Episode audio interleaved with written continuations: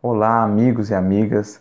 É com imensa alegria que retornamos para a segunda temporada da série Pelos Caminhos do Evangelho, agradecendo a todos vocês pela jornada que trilhamos juntos na primeira temporada, por todo o aprendizado que podemos compartilhar, trocar, que possamos dar continuidade a essa jornada pelos caminhos do Evangelho nessa segunda temporada, sob a inspiração de Jesus, dos bons Espíritos, para que cresçamos cada vez mais no entendimento das lições do Cristo e principalmente na aplicação delas em nossas vidas.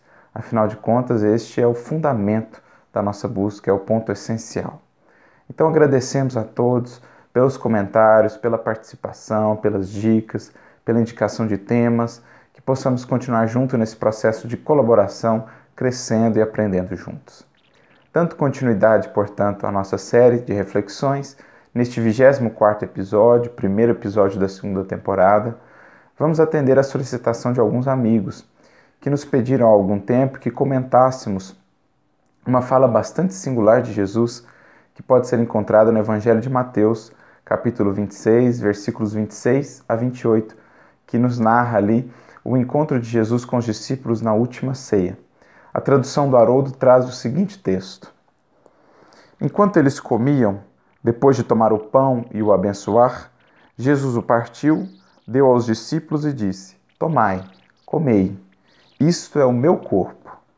Depois de tomar um cálice e dar graças, deu a eles, dizendo: Bebei dele todos vós, pois este é o meu sangue, o sangue da aliança, que é derramado por causa de muitos, para perdão dos pecados. Então, uma fala impactante de Jesus, causa-nos até uma certa estranheza numa primeira visão. O que, que Jesus queria nos dizer com comer do seu corpo, beber do seu sangue? O que, que representam, né, simbolicamente, este pão e este vinho presente ali no cálice?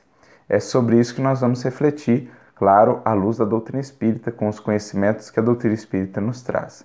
Mas antes de entrarmos nessa reflexão, vale mencionar que esse texto, essa passagem, é que fundamenta o chamado sacramento, perdão, da Eucaristia presente na Igreja Católica, o momento ali da hóstia, do vinho.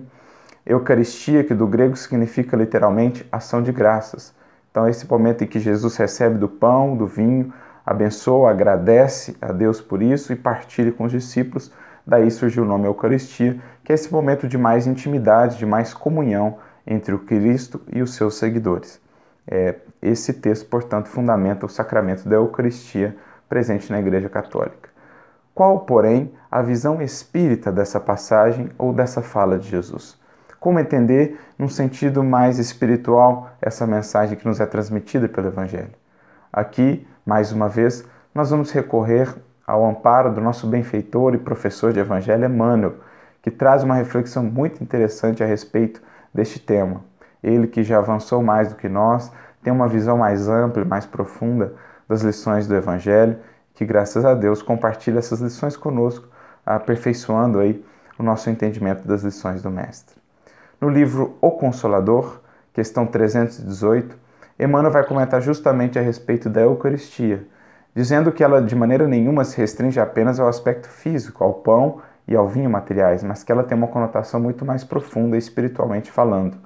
Dirá Emmanuel que ela é um símbolo da legítima e total identificação entre o discípulo e Jesus, de cujo ensino de amor e sabedoria deve aurir a essência profunda. Olha que resposta profunda de Emmanuel ele vai trabalhar, assim como Jesus, com a analogia da alimentação. Porque o que, que acontece quando nos alimentamos? Nosso corpo recebe esse alimento, tem lá os sistemas específicos para fazer a digestão desse alimento, para absorvê-lo, e então ele passa a fazer parte da estrutura do nosso corpo, funcionando ali como uma fonte de energia, nos fornecendo substâncias que participarão das funções celulares ou de funções outras do nosso organismo, mas aquele alimento, em suma, passa a fazer parte, é incorporado ao nosso corpo físico. É isso que acontece na alimentação material. O que Emmanuel e o que Jesus estão trabalhando é que aqui há também uma alimentação espiritual. O ensino de Jesus é um alimento que deve ser incorporado pelo nosso ser espiritual, passando a fazer parte de nós. criando, portanto, essa identificação que Emmanuel falou entre o discípulo e o mestre, entre cada um de nós e Jesus. Jesus passa a ser parte de nós, a viver em nós, na medida em que incorporamos os seus ensinamentos, em que comemos desse pão e desse vinho e passamos e eles passam a fazer parte da nossa vida, concretizando-se em nós por meio de condutas, da renovação de pensamentos, de sentimentos, etc. Então é a ideia também de uma alimentação espiritual. É isso que Emmanuel e o que Jesus estão falando ao se utilizarem desse símbolo do pão e do vinho. Mas vejamos que interessante. Assim como Jesus usou dois elementos, o pão e o vinho, Emmanuel se utiliza também de dois elementos, o amor e a sabedoria. Naturalmente que há uma correlação entre cada um deles. O vinho, como nós já falamos inclusive em um episódio aqui, o episódio 4, Renovação Interior, tinha o simbolismo naquela cultura do elemento espiritual. Os sábios judeus precisavam de algum elemento que pudesse representar o espírito e encontraram ali ao seu redor o vinho como aquele melhor representante para este elemento. Por quê? Ao contrário de quase tudo que há na matéria, que com o passar do tempo se deteriora, o vinho, com o passar do tempo, se aprimora, se aperfeiçoa. Portanto, eles tomaram o vinho como esse elemento, é, como esse símbolo do elemento espiritual, que com o passar do tempo está sempre se aperfeiçoando, sempre se melhorando. Portanto, o vinho estava mais relacionado a esse aspecto mais espiritual, a essência espiritual do ser que vai se aperfeiçoando.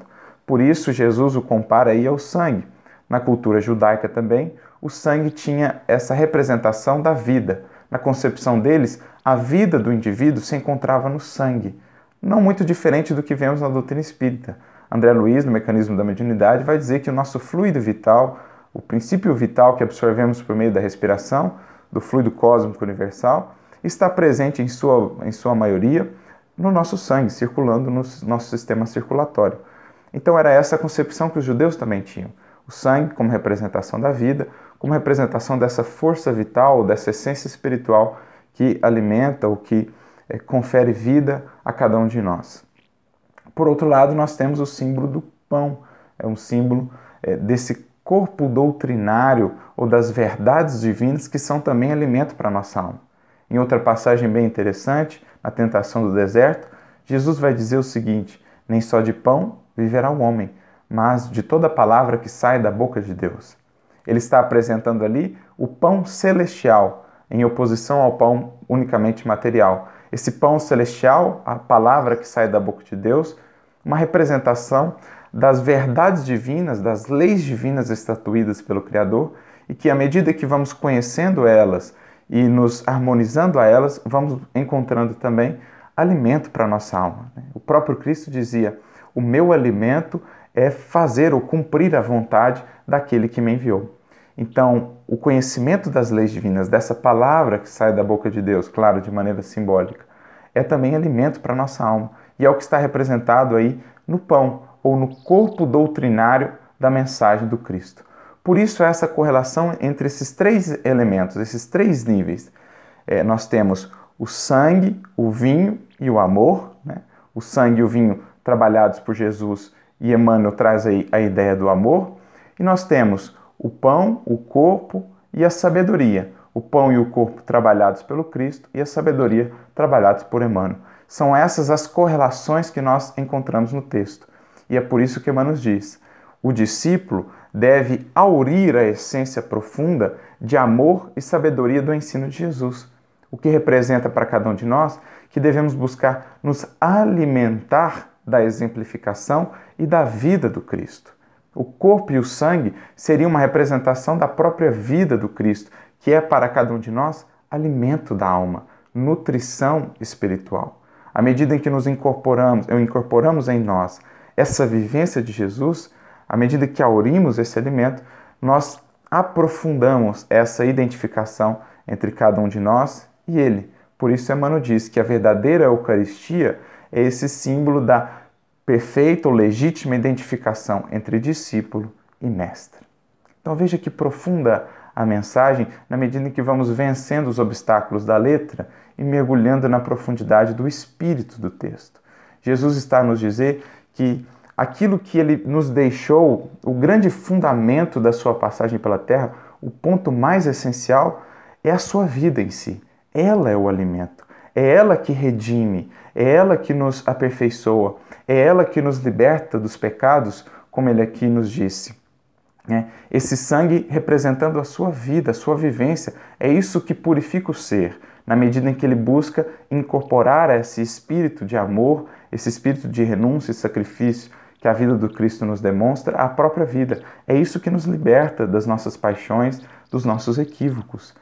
À medida também que buscamos receber desse pão da sabedoria divina, que nos ajuda a agir melhor em nossa vida, a nos conduzir melhor segundo as leis divinas, que nos traz mais discernimento, mais lucidez para buscar ações mais harmonizadas à justiça, à misericórdia e à sabedoria do Criador. Então é essa a ideia muito bela por trás dessa lição aparentemente forte de Jesus, comer do seu corpo e beber do seu sangue, mas nada mais é do que usufruir desses dois elementos que são nutrição espiritual para cada um de nós. Mas Emmanuel diz mais na sua resposta. Ele prossegue dizendo: para a iluminação dos sentimentos e do seu raciocínio através de todos os caminhos da vida.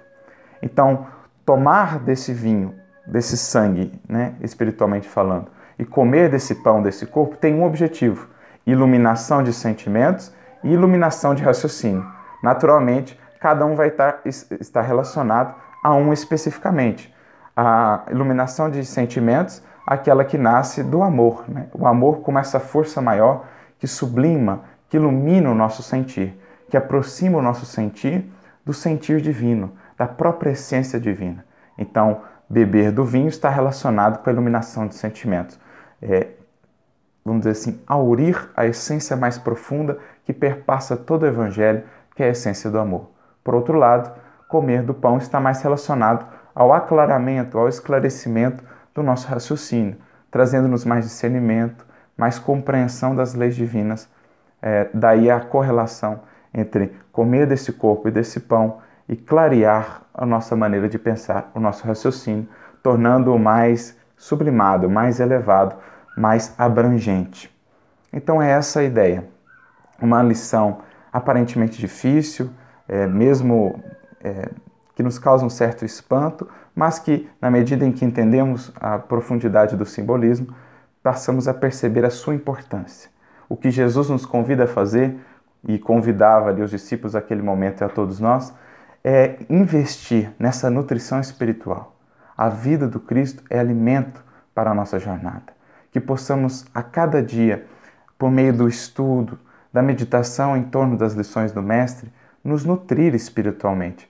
Porque assim como o corpo sem alimento fica frágil, debilitado, não tem força para as realizações necessárias, assim também o nosso espírito. A energia para a mudança de hábitos que todos precisamos fazer é muito grande. A energia gasta para isso é enorme. Precisamos estar, portanto, bem alimentados, bem nutridos espiritualmente. E o que o Mestre está nos dizendo é que esse alimento vem da compreensão das suas lições, de uma identificação mais profunda entre cada um de nós e aquilo que ele nos ensinou, da incorporação da vida do Cristo à nossa própria vida, por meio da renovação de condutas, de pensamentos e de sentimentos. É essa, portanto, a ideia profunda que perpassa esse texto.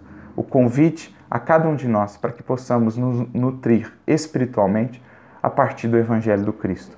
Não só no campo do entendimento intelectual, mas principalmente na concretização, no dia a dia, no cotidiano das lições que Jesus nos apresentou. É essa a nutrição, é isso que nos dá força para a jornada de autoiluminação.